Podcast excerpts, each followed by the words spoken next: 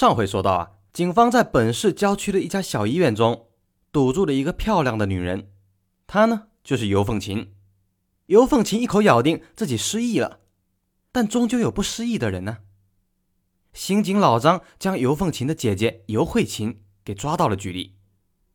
尤慧琴非常的惊恐，全身发颤。刑警老张也不跟他废话，开门见山的说：“尤慧琴，你说说看。”车里死的那个女人是谁？我告诉你啊，这件事儿你们姐妹不说，也已经水落石出了。你和你妹妹谁先说，谁就可以算是立功，可以争取宽大处理。不然的话，这种人命案件都是要枪毙的。你上有老下有小，孩子今年才上初一，你自己想清楚啊。尤慧琴支支吾吾了一会儿，突然就哭了起来。我说，我都说，这事儿和我没关系。那你说，车里死的那个是谁？具体我不太清楚，我也我也没见过他，我只知道是一个保姆，是我妹妹从黑劳务市场骗回去的。我妹妹大概一个月前找到我说自己又欠了三四十万的赌债，走投无路。收账的人说，要是他下个月再不交钱的话，就将他拉到色情场所。他实在没有办法，只能这么做了。怎么做？他有一百五十万的意外保险，这是唯一的财路。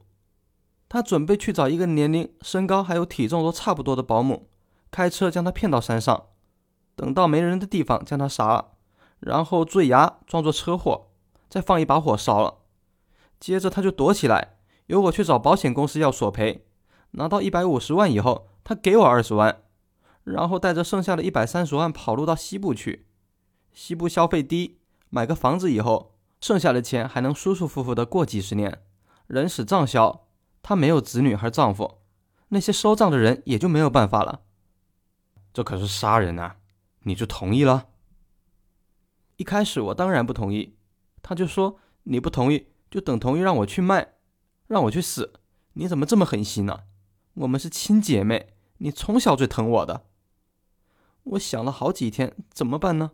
自己妹妹真的看着她去死吗？况且我家条件非常不好，存款都给我妹妹还赌债了。我老公又下岗多年，我做收银员的工资很低，眼见家里生活几乎都维持不了了。我妈生病还很重，也没有钱做手术。我真的很需要这二十万，反正我也没杀人，只是帮她去申请保险赔偿，最多算是从犯。后来的事情，你们都知道了。有了尤慧琴的证词后，刑警老张又去审问失忆的尤凤琴。你姐姐都交代了，你还死撑什么？准备顽抗到底吗？就是烂赌害了我，到了这种地步，我说也是死，不说也死，还不如说了。不过看守所的条件实在太差了，我有一些生活上的要求。当然，只要你配合我们，我们也会配合你。你生活上有什么要求？只要不违反纪律，我都可以尽量满足你。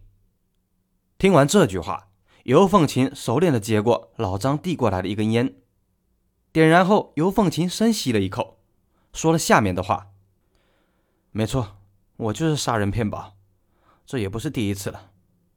我知道自己肯定死刑，我就告诉你们胡华的事情吧。当年我是和胡华一起跑路。”去到了那个山区的景点，并不是他一个人去的，跑到那里也不是为了旅游，纯粹是为了避避风头，躲那些收账的黑社会混混。我们两个人爬到山上一个悬崖附近，因还债的事情吵了起来。胡华让我找我妈和姐姐想办法，我说他们都穷得很呐，一点存款早就借给我了。我妈为了帮我还债，把自己小屋子都卖了，现在住我姐姐家。可胡华说：“那怎么办呢？要不你让你姐姐暂时把房子卖了，救一救我们呢？”我很气愤呢！我姐姐就有个四十平的房子，还是我姐夫的房子。我姐夫上有老下有小，我又没有和他睡过觉，他凭什么卖房子救我？可胡华这混蛋说：“你想想办法，实在不行你和他睡了也行，这也比我被砍死好吧？”我知道你以为你是女人，收账的流氓不会把你怎么样，要砍也是砍死我，我死了账也没了，你再去找别的男人。我告诉你，就算死也会拉你做垫背。这种赌债你也有份。你不肯让你姐姐姐夫卖房，下次遇到收账的，我就让他们把你抓去卖逼。你这么漂亮，他们肯定愿意。我大怒啊！我骂他：“你他妈还是不是人呢？你让我去卖，还让我去和我姐夫睡觉，你当我是母狗啊你！”我们两个人大吵起来了，我气急败坏的，恶从胆边生。我心想，这种男人猪狗都不如，让他死了更好。他还有个一百五十万的意外险，还账足够了。那你就将他推下去了。对啊，我趁他背对着我的时候，一把将他推下去，跌死了。他坠崖的时候还叫了一声，但没有人听见。而且我们两个人是跑路，别人都不知道情况。我急忙搭车连夜赶回去，直接到一个朋友那里去打牌，做了不在场证明。没想到根本就没有人怀疑我呀，他们都认为胡华是失足坠崖，或者赌债欠太多自杀了。我一米五八，平时也不惹是生非。胡华一米七八，可不是善类啊。打架闹事什么的都做过，没人相信我能杀掉这样一个男人。我把一百五十万的赔偿金还了赌债，只剩下一半。也怪我好赌，就是改不了，又欠下了几十万，只能再次杀人骗保。那你怎么想到用这种方法去杀你自己的？骗保这种事，杀其他人也没用啊。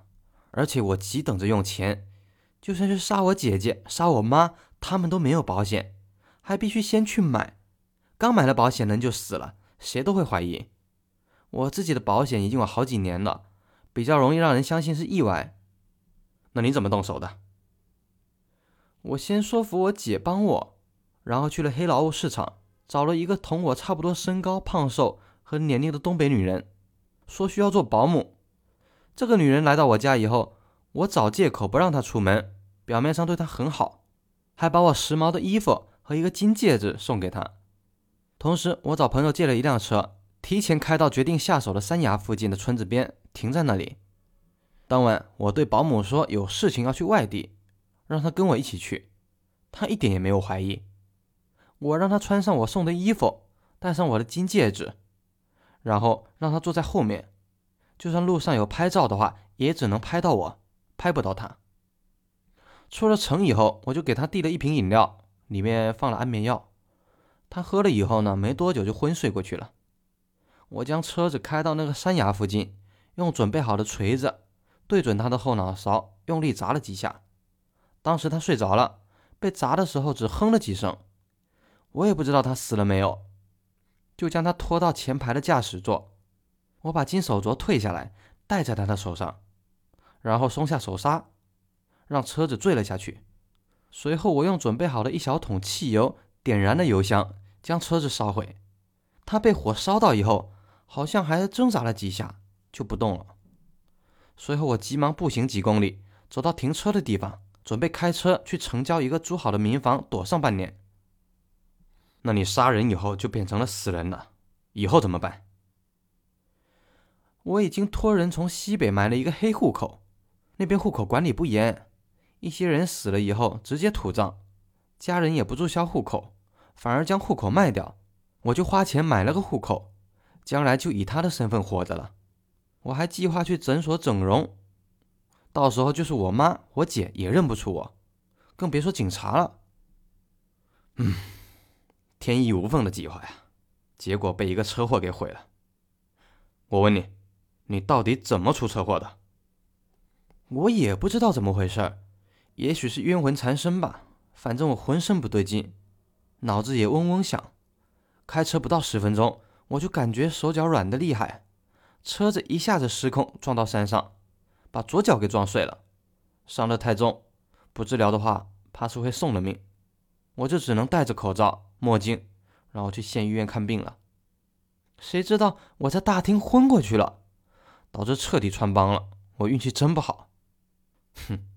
不是运气不好，是你做的坏事太多了，这是报应。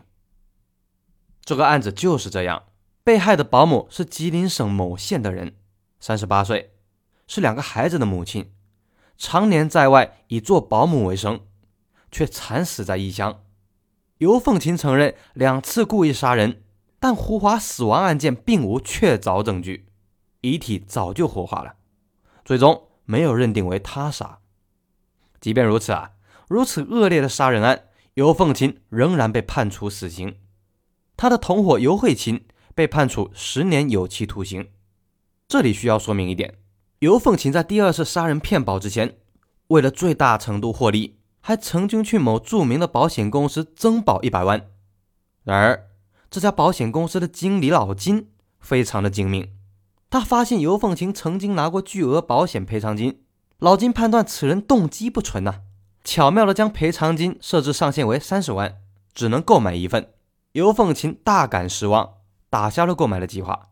案件发生以后，老金回忆起一些不寒而栗的事情。尤凤琴曾经询问过他母亲可以投保多少钱，老金觉得这询问非常的奇怪。老人据说长期卧床，行动不便，又怎么会随便出意外呢？花钱买什么保险呢？出于职业警惕心理，老金说老人没有收入，年龄又太大了，最多可以赔偿十万。于是尤凤琴就没有再说什么了。事发后。老金认为尤凤琴凶狠残忍，曾考虑过将亲生母亲害死骗保。好在老金呢告知赔偿的金额太低了，尤凤琴才没有动手。那么尤凤琴为什么不下手杀死自己的姐姐呢？主要姐姐不属于直系亲属，一般保险受益人都是配偶、子女、父母，极少有留给姐妹的。就连尤凤琴也把保险受益人写成母亲，这才顺理成章。如果尤凤琴杀死姐姐骗保，就很容易被怀疑，只能放过姐姐。但不可否认，这个女人的智商还挺高的，这个案件差一点点就混过去了。那么，为什么在完美计划的最后一环，尤凤琴会撞车呢？也许就像她自己说的那样，冤魂缠身吧。好，那么本期的故事就讲到这里了，希望大家可以在评论区踊跃发言，踊跃点赞。咱们下期再见。